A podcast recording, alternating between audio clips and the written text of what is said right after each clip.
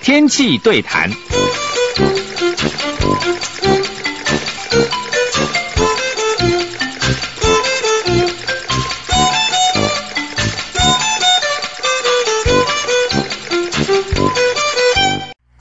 各位气象达人的朋友，大家好。最近其实遇到这么呃武汉肺炎的事情呢，大家都呃等于是心情非常的恐慌哈。其实这里面呢有一个很重要的问题。我们要不要戴口罩？哈，第一个第一个问题，第二个呢是企业呢，要是遇到这样的情况，要居家隔离，其实很多企业营运都会中断了。呃，我一般讲做叫做做 BCP 哈，呃，这两个大问题呢，我们就要来请问我们的专家哈，他是呃交通大学土木工程学系的单信宇单教授，单老师你好。啊，你好，呃，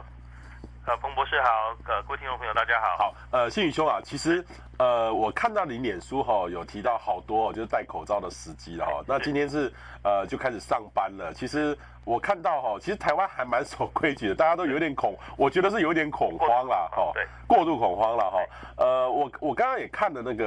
呃有记者访问的那个总统哈，他其实是问那个我们的陈建仁陈副总统，问他什么时机要戴口罩了哈。那他说了三点，一个是呃已经被感染的人现在都在医院被隔离了。对。第二个是照顾他的。人对，好，然后第三个是呃，可能有在潜伏期，例如说你的亲戚亲友，他可能在潜伏期，那你就要戴个口罩去预防。对，那如果按照他的这样说法来看的话，我们这个社会是不是过度恐慌了，还是怎么样？呃、还是要怎么评估这件事情？好，我想呃，说起来可能大家会觉得是有点过度恐慌哈，因为这一次的呃，这一次的这个感染，其实跟之前 SARS 一样，都是境外移入。那不过不过像这样的流行疫病的风险，好，我们是要掌握这个风险，才知道要怎么样去做因应。好，那之所以大家会感觉好像过度恐慌，是因为现在台湾的确诊病例并不多。好，那比较麻，但是比较麻烦的事情是，它跟 SARS 一个很大的不一样的的地方在于说，我们不知，我们很难去掌握哈，包括现在台湾所在的人也好，或者是呢从境外再过来的这些游客、旅客或商务人士也好。它不像 SARS 有明确的，譬如说发烧之后才会感染，而且感染之后一定会有发烧的症状。好，那甚至于连咳嗽都不是一个能够去做筛选的因素。所以，也许我们说起来，它的感染率或者感染之后啊所导致的这些呃重症的比例，不像 SARS 那么高。但是比较麻烦的因素反而在于说，它不像 SARS 那么容易去掌握这个风险，也就是它的不可确定性太高了。那才会变成是人人自危。假如说像 SARS 一样，能够透过体温的筛检来去做处理的话，那么只要没发烧就没事，哦，只要没发烧的人就不会呃去传染的话，我觉得那个风险比较容易控管。哦，虽然戴口罩一样重要，但是那个风险上比较容易控管。现在所碰到的武汉肺炎，它在风险上来讲是虽然不像 SARS 那么感觉上那么严重，冲击那么大，但是它因为在掌握上面比较难。那也不得不导致大家会人人自危，好，所以我想说，虽然感觉上好像是过度恐慌，但是即使连我自己出门，现在也都还是希望到公共场所去一定会戴着口罩。我想这是因为它的整个呃风险的条件并不一样所导致的。嗯哼，风险不一样，其实就有一点像说，我们这个季节啊，通常台湾的统计上啦，哈。对。呃，就是一月就是我们的流感高峰期。是。除了这个天气这时候相对比较冷哈，会引引引发这个呼吸器官疾病比较多之外，对。其实，在一月的时候，过年啊，春酒尾牙，都本来就特别多，就本来就特别传染。那我以前大概就是会特别去，呃，这个季节呢，要是有应酬的话，最害怕旁边的人呃中标了哈，我不知道，就我跟他就在旁边讲了几句话，我很快就中标了哈。啊，我当然遇到这样的情况，我就会去打这个。呃流这几年都打流感疫苗，相对的哈，就是哎中标的几率就少一少了一些，但是还是有可能会引发我呼吸机器呼吸道的这个疾病的哈。所以你你觉得是说像这样，其实我觉得戴了以后，说不定我们今年这个流感或是感冒的这个人口就大幅度的往下降。呃，我想台湾的台湾的民众这些年哈，其实都蛮习惯戴口罩的。好，无论是自己已经有发烧的症状、感冒的症状。呃，觉得戴口罩是一个必要的措施哈，因为你不能不出门的话，或者是说戴口罩预防自己被感染，我觉得这个在台湾已经习以为常，所以大家并不会特别觉得戴口罩这件事情会引发自己或别人的什么样的不愉快。好，第二个，第二个是因为之所以会这样子，也是因为这几年，假如呃彭博士有在观察的话，这几年下来，其实我们新的流感，包括了新流感、禽流感，它变化的速度其实非常的快。好，H5N1 也好，H7N9 也好，每一年大概都常常每个每一年或一一两年，都会有新的病毒株出来，是过去没有遇到过的。那也其实也是因为这样子，那我们平常就自己有这样的一个良好的习惯哈，确实是可以降低平常自己一般的流感的呃这样的一个感染率，也可以针对一些跨国际的这些新流感、禽流感的传染呢，有防范的作用。那我觉得这一次武汉肺炎的这个例子，呃，也也不是很也，我觉得在在将来也不会是一个特别的例子，这种状况会越来越多。所以，尤其再加上今年冬天这两天特别冷，大家出门能够戴个口罩，我觉得对台湾民众来讲，呃，应该是还是有这相当正面的帮助。正面的帮助了哈，没没有办法防这个武汉肺，呃，不见得能够完全跟武汉肺炎有关，但是至少对。对我们新形态的这种流流感季季节哈，这是一个很大的帮助的效果。今年呃，我想卫福部也说了，今年其实我们的流感疫苗哈。也不是完全有效了哦，真的啊，是是是，今年的卫福部在大概一个多月前就已经说了，呃，我们今年流感大概只针对 A 型流感有用，对 B 型流感是没有用的。它新的病毒株其实刚好呃没有没有办法，没没对到就对了啦。对对对，是。所以这个这个其实是对我们本身都有很大的帮助的哈。可是你我在想说前几天哈那个呃柯市长在决定要不要戴口罩的时候，后来人家全部台北市的这个公务员，后来人家全台湾几乎全部都戴口罩了。这个其实后来呢，我就发现哎，如果决定戴的时候，为什么政府都没有想到说口罩会不够嘞啊？然后你看我昨天哈，我在这个放假的时候跑去买口罩都买不到，然后要都要等什么时候来，然后赶快去等，然后好多人都在那边等，一下就没了。对，这个是不是当时呃要怎么去评估说要不要戴口罩这件事情？呃、我我想健康风险或者流行病的风险呢，它还是要去做好我们讲说个人的风险评估了哈。那我觉得在就台湾就台湾来说哈，我们现在地理区域来讲的话，像这几个都会地区，尤其是台北市、新北市哈这些都会地区，或者是说像是。在桃园机场这一带，就是比较多国际的人士往来的地方，那很显然它的风险是比较高的。好，这个是以地理区位来讲。另外一个是，无论是什么样的地理区位，只要是能，只要是人多的地方，哦，包括了像或者是要跟人接触比较多的行业，那这些人的风险也是比较高的。好，所以相对今天我们假如说今天我们是在呃在屏东的某一个满洲乡，他的公所的同仁是不是需要戴口罩？那因为因为。呃，武汉肺炎这件事情可能是不需要的，但是相对的来讲，今天在台北都会区，我们是区公所的同仁，他第一时间呢，都每天必须面对非常多的民众，那这些民众又并没有特别去去标示说他是什么地方来的，然后就算做了体温的筛检，也没有办法去显示说他是不是呃有可能呃被感染了。那我想面对这些第一线的员工，因为他要接触的人很广泛，他所每一天所接触到的人的数量可能是一般的。民众的数十倍，他感染的风险当然会比较高，所以从这个角度来讲，好，那呃给他们一个适当的防护，让他们能够安心的工作，就算从心理层面来讲也是有必要的。呵呵呵呵，OK 好，这个等于是从风险的因子来看，所以单老师说的非常清楚哈。那第二个问题呢，就是说，呃，我看到您在脸书上面写的这个企业的。这个持续的营运管理了哈，那我其实我看到是 Google 它其实今天开始启动了哈。对。那我其实在这两天也注意到有一些刚好我们过年哈，很多大企业，例如说在。呃，亚洲上班的都回来台湾，他们其实这两天都接到一个命令哈，留在原地不动哈，留在得留一个月哈，留一个月，等到这个事情过去之后再移动。其实这是一个蛮好的做法了哈。那我们自己呢，在公司也在在盘点的时候，第一个，例如说要不要戴口罩，然后要准备这个要不要进来的时候就要量体温，然后要不要要这个呃门口就要用用那个酒精杀毒哈，就等于是要抹手要洗手。然后另外一个呢，很重要的是说。要不要去问员工同事们说，你家里面有没有，你有没有跟这个代言人接触？你家里面有没有哈？那我们今天就遇类遇到类似的情境，所以我后来觉得决定说，是不是要扩大来只征询大家？但是也很害怕说，有些同事可能觉得说啊，我们我可能接触，但是我不想讲，到最后就造成很大的困扰。但是我决定还是持续的去做了哈。对，呃，持企业的这个持续营运管理哈，其实这个东西我们以前都是理论的，但是这一次呢。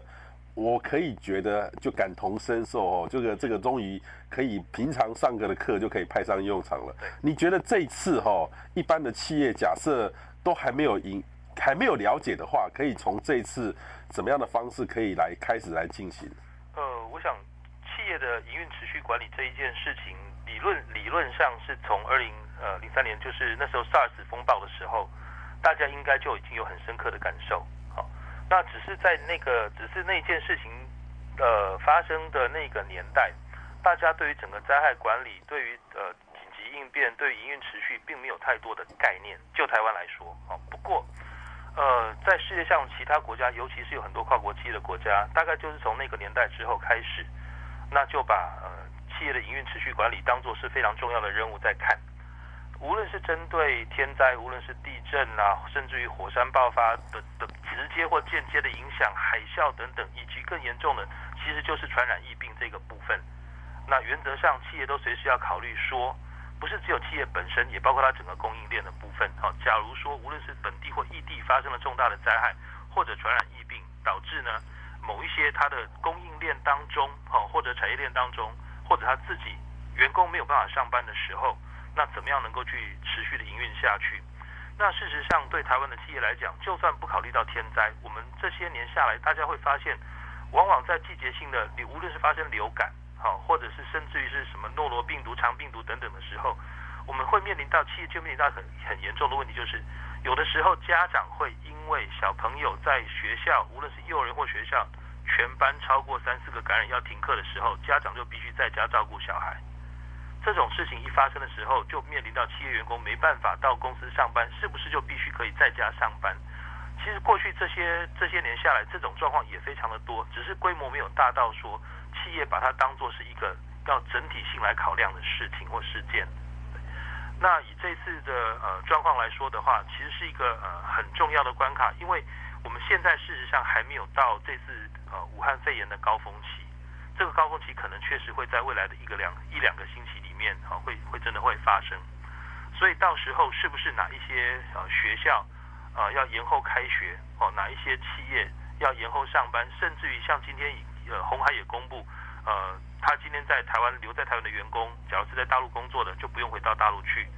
事实上，对于红海企业或者无论是像刚刚彭博士讲的 Google 或其他任何的企业，当你的员工无法啊无法上岗，无法到工作岗位上去工作的时候，那有没有什么样的方式可以去做相关的应应？无论是用远距的上班的方式，或者是用人力去做相关的调整，呃，这个这样的一个一个思考的方式，其实很早就必须来去做处理。只是台湾的企业一直对这个部分，甚至政府机关对这个部分没有一个完整的规划。我想政府机关的部分也是可能比企业更严重了，因为企业可能多多少少都还有呃这样的观念在。相对我们政府部门的话，大概只有卫福部有针对流感的一个啊营运持续的这样的一个建议方案，但是其他政府机关本身，今天我们说公所要是有百分之五的人、百分之十的人没办法来上班，根本不知道该怎么去应应。嗯哼哼哼，对，所以营运持续管理这个是这一次，呃，如果企业因为现在还没有到达一个最高峰期，未来也还不知道说。时间点呃，暂时结束会在什么时候？所以所有的企业应该要去想想这怎么做了。这个要怎么进行？如果说呃，因为这个 BCP 这件事情哦，这个有有一些训练的。呃，该赖哈有一些训练的人士，那如果一般的企业要是都还没有这种观念，他又遇到了，等下就只能靠老板的全机应变，但是其实就以现实来说的话是不对的，还是需要有专业人士正确的做法。现在如果要进行的话，要该怎么去进行？呃，原则上，原则上营运持续管理的话，其实是有个 ISO 的标准，是 ISO 二二三零一。好，那或者是在美国的话，NFPA 呃 NFPA 的标准是一六零零。好，那另外也有美国自己的 BCP 的标准，是 ANSI 的标准。那这些这些相关的标准里面，呃，基本上都会从企业本身的风险评估开始做起，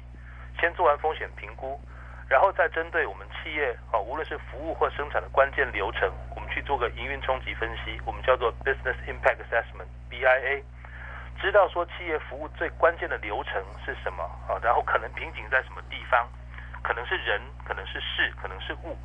针对这些部分呢，找到这些关键流程之后，去评估受影响可能发生的程度，然后找到相关的替代方案。哦，譬如说今天光是讲一个学校来讲好了，只要今天学校有百分之五的老师不能来上课，那请问我们这些班级的学生还应不应该来上课？我去哪里找代课老师？这些就是企业或者是一般的公司行号，在平时就可以先去把这个方法先做好。我有没有这样的去找替代人力的机制？好，或者说找替代的呃生产线的机制，替代的备援的资讯系统的机制，好等等的，我想这些都是在平常必须先做完风险评估，了充分的了解自己企业的脆弱程度跟可行替代方案之后，然后必须实际上好实际上有实质的手段啊去做呃应应的规划管理，那这个部分呃可以请相关的一些呃专业的顾问机构啦等等，包括我们防灾产业协会的成员。可以提供相关的咨询服务。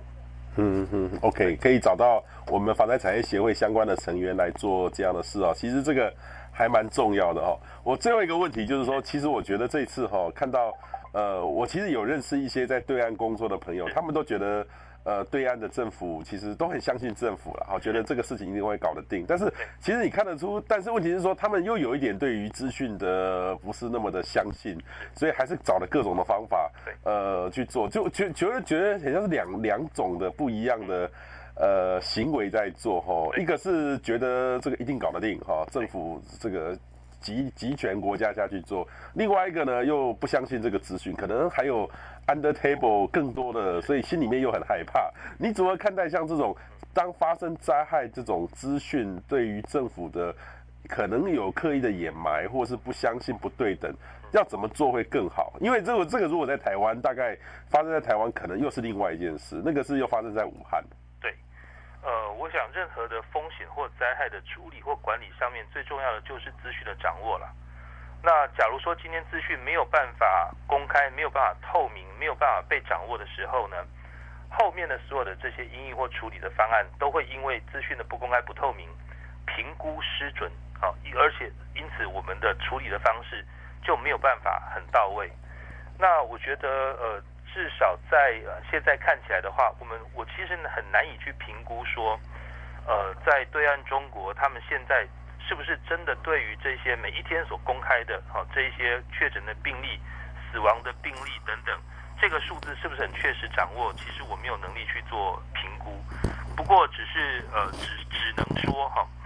从对岸的一些呃网友们相关的反应来说，感觉上大陆的民众其实也是蛮呃蛮矛盾、蛮两极化的。呃，他也没有办法，也不能够都对政府的作为没有信心。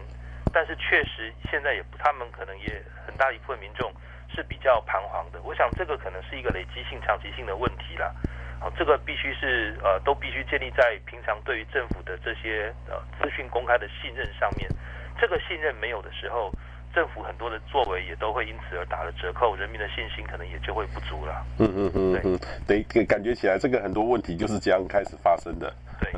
好，我们今天非常谢谢单新宇单教授，谢谢冯博士，好，谢谢，谢谢。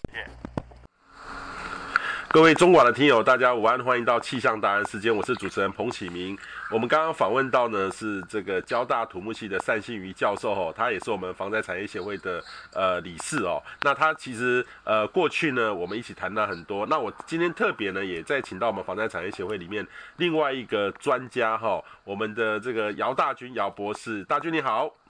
呃，彭博士你好，各位听众大家好。好，呃，大俊，其实你过去呢，我也访问过您哈，您在呃帮很多过去你在保险业哈，然后帮了很多呃很多的企业客户做这种应变管理。你在你的经验里面哈，呃，我不知道 SARS 你有经历过吗？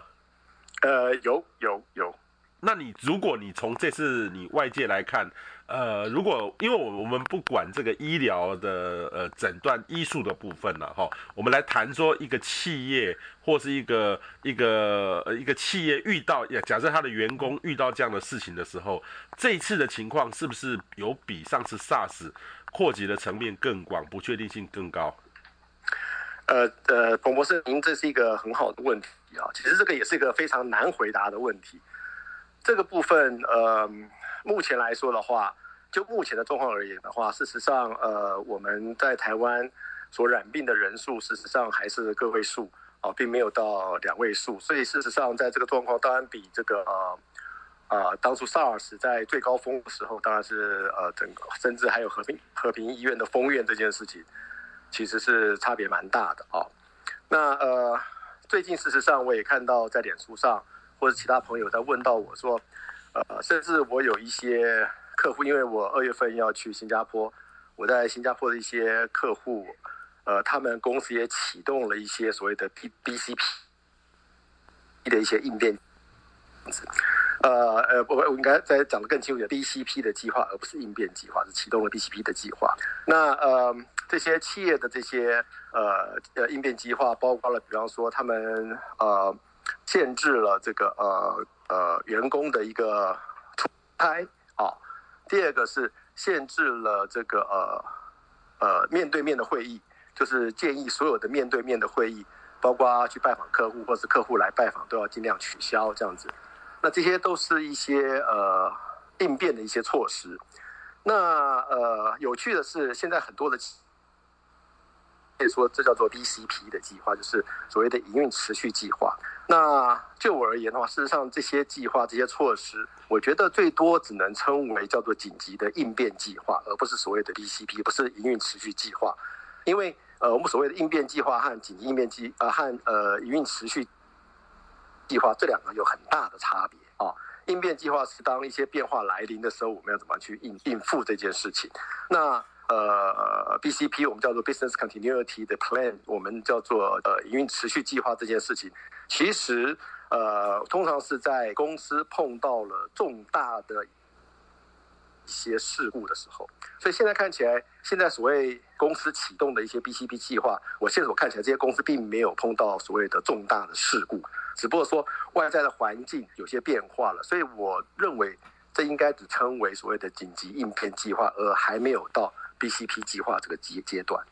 嗯，OK，好，你刚才特别说到说，因为这一次是属于短时间内受到一些冲击，例如说。呃，像一个地震，如果一个企业它要营运持续管理，它可能就受到很大的重创，所以它赶快要持续营运，来能够来服务他的企业哈。那例如说像像我的公司，如果遇到地震的话，我我搞不好我的设备都坏掉了哈，呃，我的所有基础设施都没了，然后甚至我要是有我我有有同事，很多同事被受灾户，我也必须要启动一种机制啦哈。但是这个是一个营运层面的，但是你刚才说的应变计划、紧急应变计划，就是说短时间内，例如说，我们还没有企业还可以营运，但是可以预知到说，它可能会呃，未来如果这个事情没有解决的话，会受到重创，所以他开始限制说，哎，你不要出差了哈，呃，就现地哈，移动的就不要再移动了哈，然后就从现地去找到找到这个现在可以持续营运的模式，所以你可以说这个是定义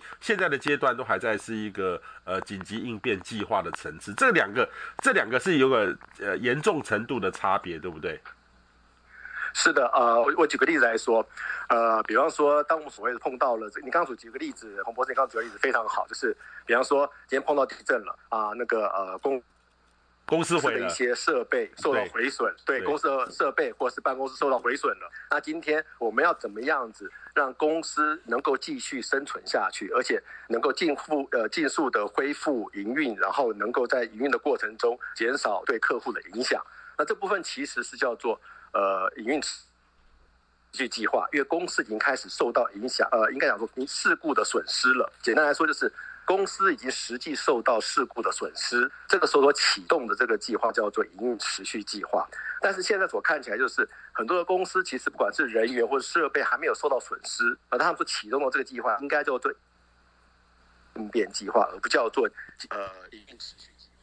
嗯哼哼哼，OK 啊，所以差别就是一个曾经受到损失，一个没有还没有受到损失，对，OK，或者损失还没有非常严重的时候，OK OK 好。那我其实这两天呢，也也看到这样的危机哈，例如说呃，像呃，我举例，例如说呃，要是有一有家属去去大陆回来，他必须是自主隔离，然后自主隔离之后，他突然发烧了，那他必须他的家人哈也也跟他生活了几天，所以当然他也必须被隔离了。那接下来他就只能启动，我们就赶快启动说，你就不要来了，你就在家十四天，启动这样的机制做这样的事情，这样是属于一种应变计划，对不对？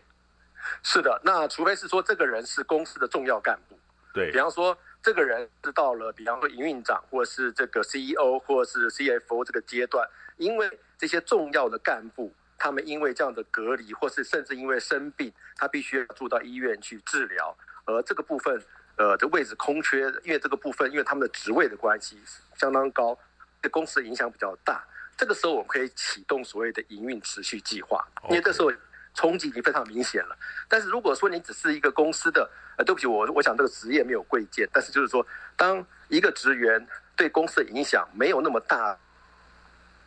之后，其实我们最多可能只能称为叫做紧急应变计划。OK，好，这个叫做紧急应变计划哈。好，另外一个呢，我看到这个大军，你在你的脸书写哈，这个肺炎的病毒是。天然的灾害因子，好，natural 这个 hazard 哈，但是却是一连串的人为灾害因子哈。这个哦，你用这个 anthropogenic 哈，我们 anthropogenic 就是说一般来讲的，就是说属于人为制造的哈，人为制造的灾害哈，人为因子。造成的损失的事件，所以你把这个武汉的肺炎哈，你把它你你会把它定位成复合式的灾害哈。这个复为什么你要特别讲这个复合式的灾害？因为因为这个我们一般觉得就是这个病毒造成的这个因子，而且我们这个很多是医学的问题，所以我们对于这个东西不是很了解。那我们一般讲复合式的灾害，不是例如说哦，台风完了之后遇到一个地震，两个合在一起吗？这个可以，这你为什么会有这样的逻辑？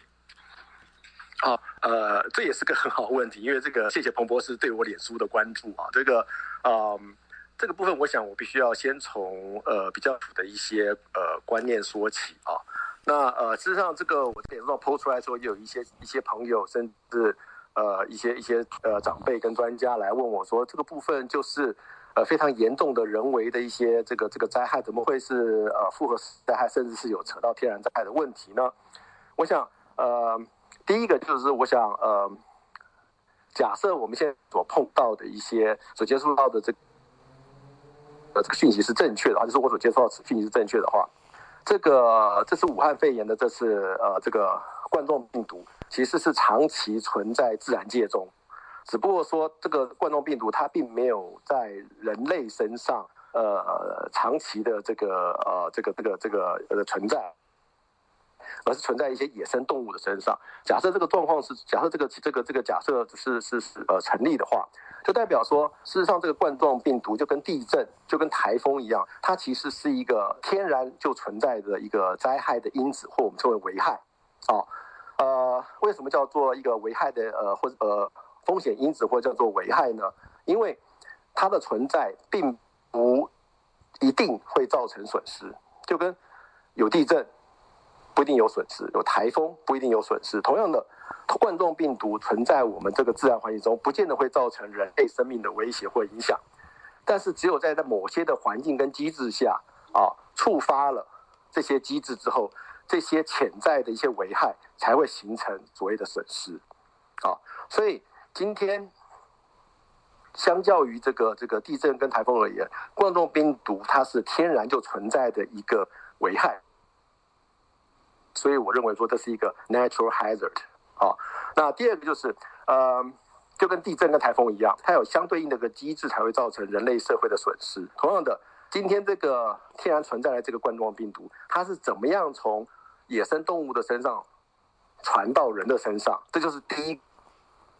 所谓的人为的灾害，就是有人去接触了，啊，不管是因为吃野味，或是其他的一些接触，或是抓，或是怎么样，他被传染了。传染之后，这个人再传染给第二个人，而在传染的过程中，因为呃，不管是通报机制，或医疗机制，或者检测的机制，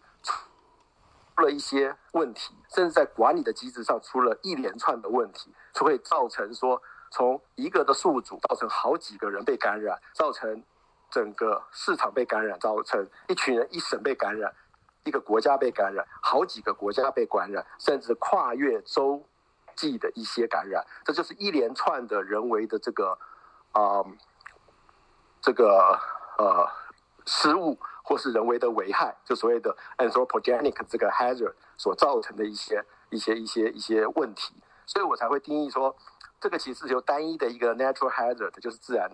危害因子，那透过了好几个不同的这个呃人为灾害因子啊，不管是管理不善，或是检测的机制没办法建立，或是一些其他的一些问题，所以造成所谓现在这么大的一个全世界的一个感染。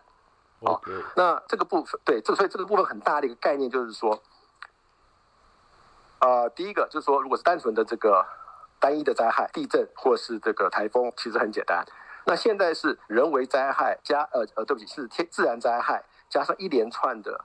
人为灾害，这就形成所谓的复合式灾害，因为它不是只有一个这个危害因子所造成的一个事件。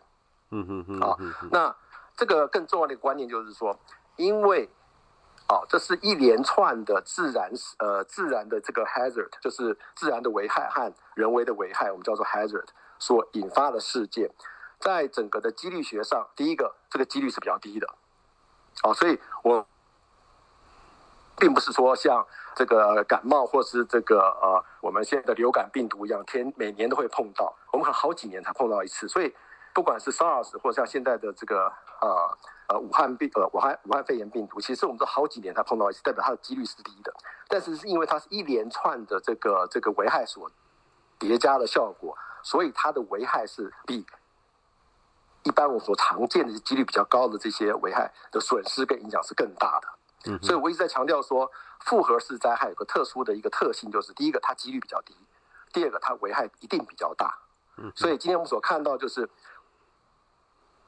我们并不是每年都看到像这样的一个事件，但当这个事件发生的时候，绝对是全球的事件。嗯哼，所以这是复合式灾害的一个概念跟定义。对，我我感觉哈，就我们学风险管理来说，有两种动物啦哈，一个叫做黑天鹅，一个叫做灰犀牛哈。那黑天鹅呢，就是哦，你刚才讲的，就是偶尔发生那么一次，但是就很重大。那这个，但是呢，它大家都一开始都觉得不会发生，都是。电影里面演的哈，以前电影好多电影讲这个伊波拉病毒类似这样的这个感染哈，就很轰动。但是我我真的没想到这一次很像就有这样的情境发生在我们眼前，又是在我们隔壁的邻居武汉哦。然后另外一个呢是灰犀牛，灰犀牛呢，我觉得灰犀牛就有点像我们之前看到的这个。呃，climate emergency 就是气候的紧急状态，大家都知道那个灾害在那个地方，可是呢，不会做什么事情，就等着犀牛在你旁边了，都什么都来不及了，就是有这样的感觉的味道。所以你觉得我用这个黑天鹅来形容这次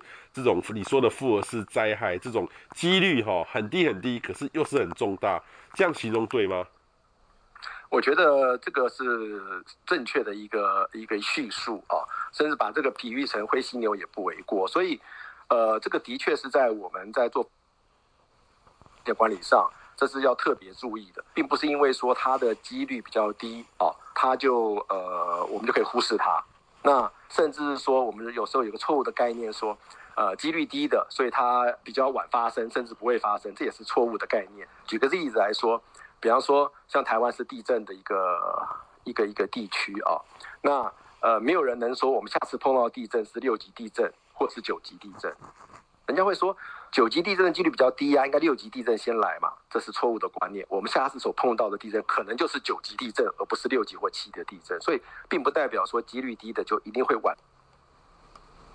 发生，甚至不发不发生，这是一个很重要的一个观念。OK OK 好，呃，我看你脸书也特别提到一个有意思的概念，就是这个全风险管理哈，这个 All Risk Management ARM 啊哈，呃，我好奇的是说哦，我们看到类似的这个事件，很像都是在做危机管理哈，危机管理就就政府的卫福部门。或者说他们的政治部门哈，其实我看到以对岸中国来看的话，有分为几个层次，就是领导当局哈，在尤其又遇到这个春运，他怎么稳定住说整个全中国的这个不要再快速的在恶化，他用了几套的手段，例如说，呃，延后这个上班，延后这个上课，然后另外一个呢是整个封城的这个封城的这个方式，还有一个呢就是或许可能就是新闻管制的方式，哦，整个有一一套一系列在处理，可是感觉起来哈、哦，这个就有点像是。很像在应变的感觉，就等于是说有有这个头痛医医医头，这个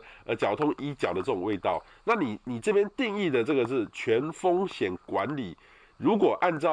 呃先行态的这个做法，例如说我们要是遇到说这个下一次的这个类似这样的病毒，我们是之前要做过什么样的准备，才能叫做全风险的管理？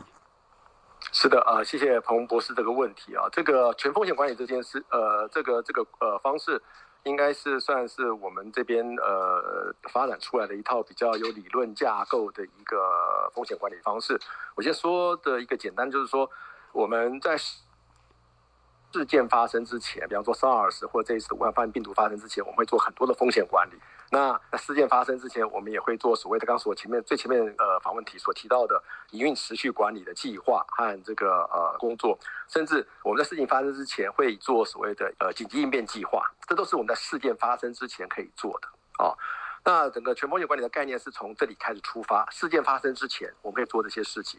那事情发事件发生后，比方说我们发生到发现到说第一次这个肺炎病毒开始被发现了之后。那事实上，我们就要开始做，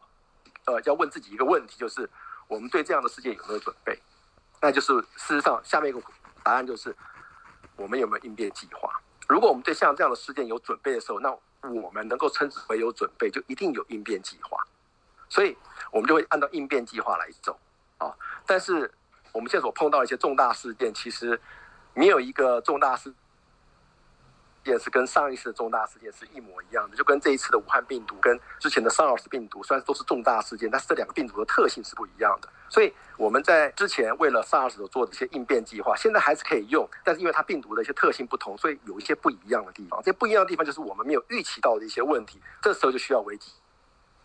管管理进来。因为危机管理的概念就是，我们对于一些不预期的事情发生的时候，甚至没有准备的事情发生时候，我们所做的一个处置叫做危机管理。所以现在事实上，在台湾或是在全世界国家都在做的是同时在进行的所谓的紧急应变和危机管理。应变这一块是根据之前 SARS 所得到经验所做的一些事情啊。那举个例子来说，比方说，呃，这次政府一开始就说我们准备了四千五百万个口罩，那就是因为我们之前从 SARS 这边所得到的经验所做的准备，这就是应变计划。但是因为武汉病毒它特性跟 SARS 不一样。所以各位看到说，我们现在的呃呃疾病疾管署还有我们的卫福部，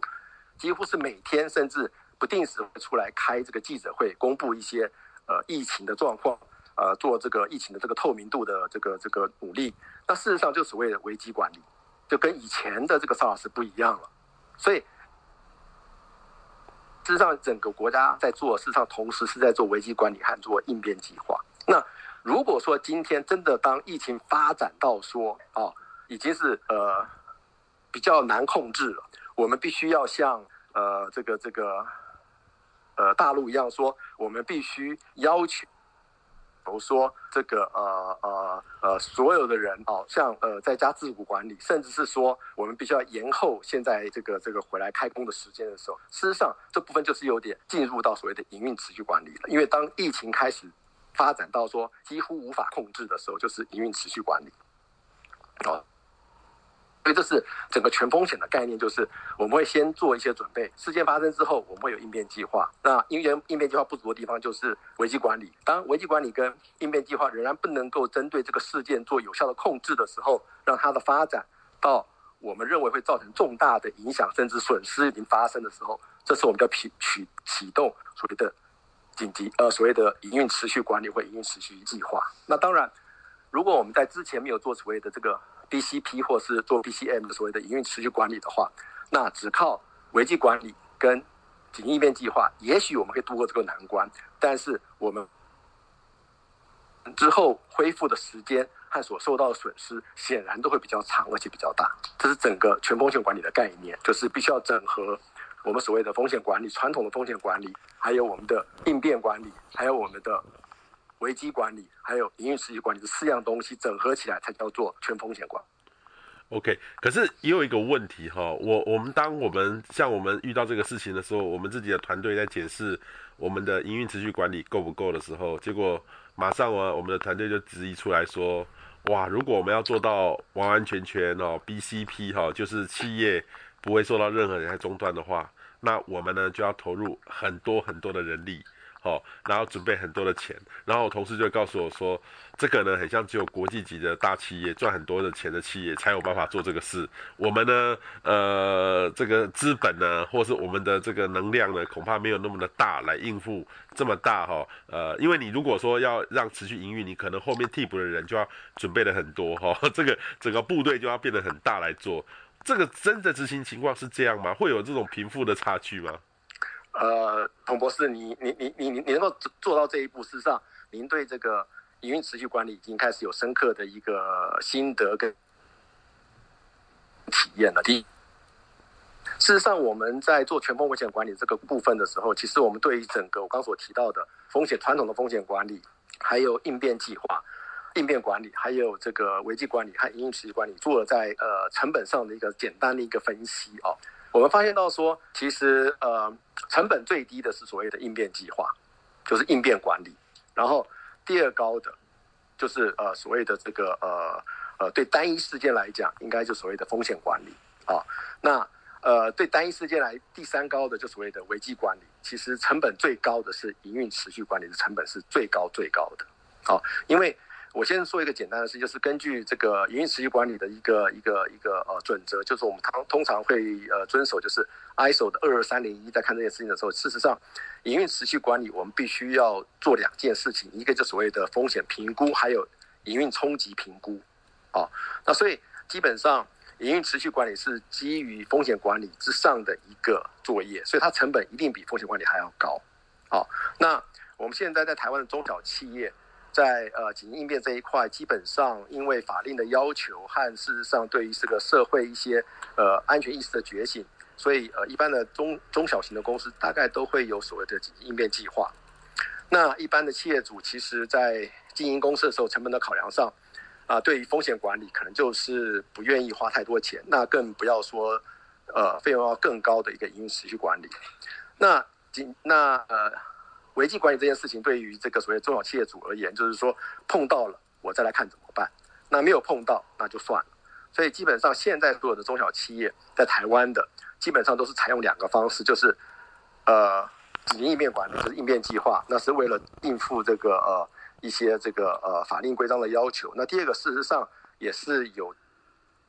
它正面的一些意义，为了减损来用。那第二个老板的想法就是说，那等到事件发生了，我再看怎么办。兵来将挡，水来土掩的概念就是所谓的危机管理，好，以这两个方式来维持整个公司所谓的一个营运，好，那当然，呃，稍微有钱的公司 会做所谓的风险管理。那你刚刚所说的没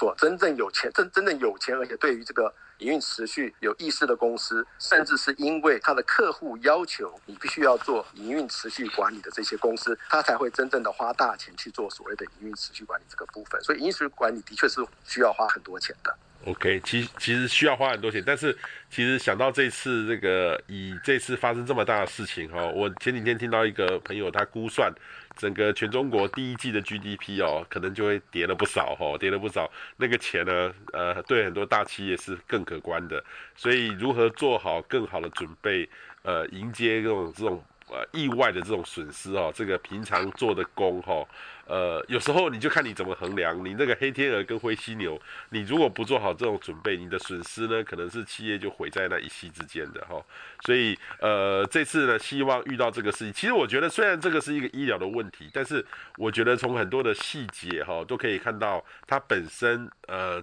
造成我们社会的动荡。它本身就是一个灾害，呃，只不过这次呢是一个病毒的问题。那如果我们未来呢有发生地震或发生天灾，是不是类类似这样的概念都一体适用来面对？只是说形态不一样。是的，的确您说的一点也不错。其实。呃，我刚刚特别提到所谓的复合式灾害事件，就是有一系列的，不管是呃天然灾害或天然灾害因子，或是人为灾害或是人为灾害因子所导致的一些这些事故啊，叫复合式灾害。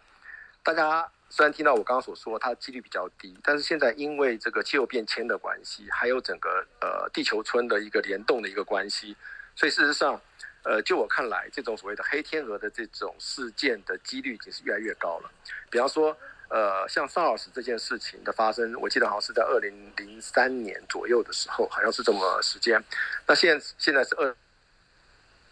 一呃一九年啊，也就是说，事实上。中间大概差了不到二十年就发生一次。那我们一一个人的一个一生来看这件事情的时候，如果是八十年的话，一生的话，事实上你这辈子会碰到四次 像这样的事件，你能够说这是一个黑天鹅吗？这个可能很难了。所以事实上，我要特别呼吁的呃听众朋友跟所谓的社会大众，必须要注意到说，其实现在的黑天鹅的事件是越来越频繁，而且绝对绝对不要忽视说，它可能在可能在你这一生中会发生好几次，但是它影响都是非常大的。OK OK 好，所以请大家，呃，要准备了，要准备了。看到这次呢，不是只看这个病毒本身，要看整个呃细节的门道哈。那也谢谢我们的这个姚大军哈，我们房产产业协会有很多专家，其实他们都一直在关注这个很多哈。那我们也希望借由这几次的机会，能够把更多呃如何应对类似这种这种紧急状况的灾害呢，能够让大家能够多了解。这样一步一步做了哈，这个不是一下子就可以到位，要慢慢的灌。输台湾有正确的防灾的知识，呃，应变的知识。是的，是的。嘿，好，谢谢大军，谢谢。好，谢谢彭博士，谢谢各位听众，谢谢。谢谢。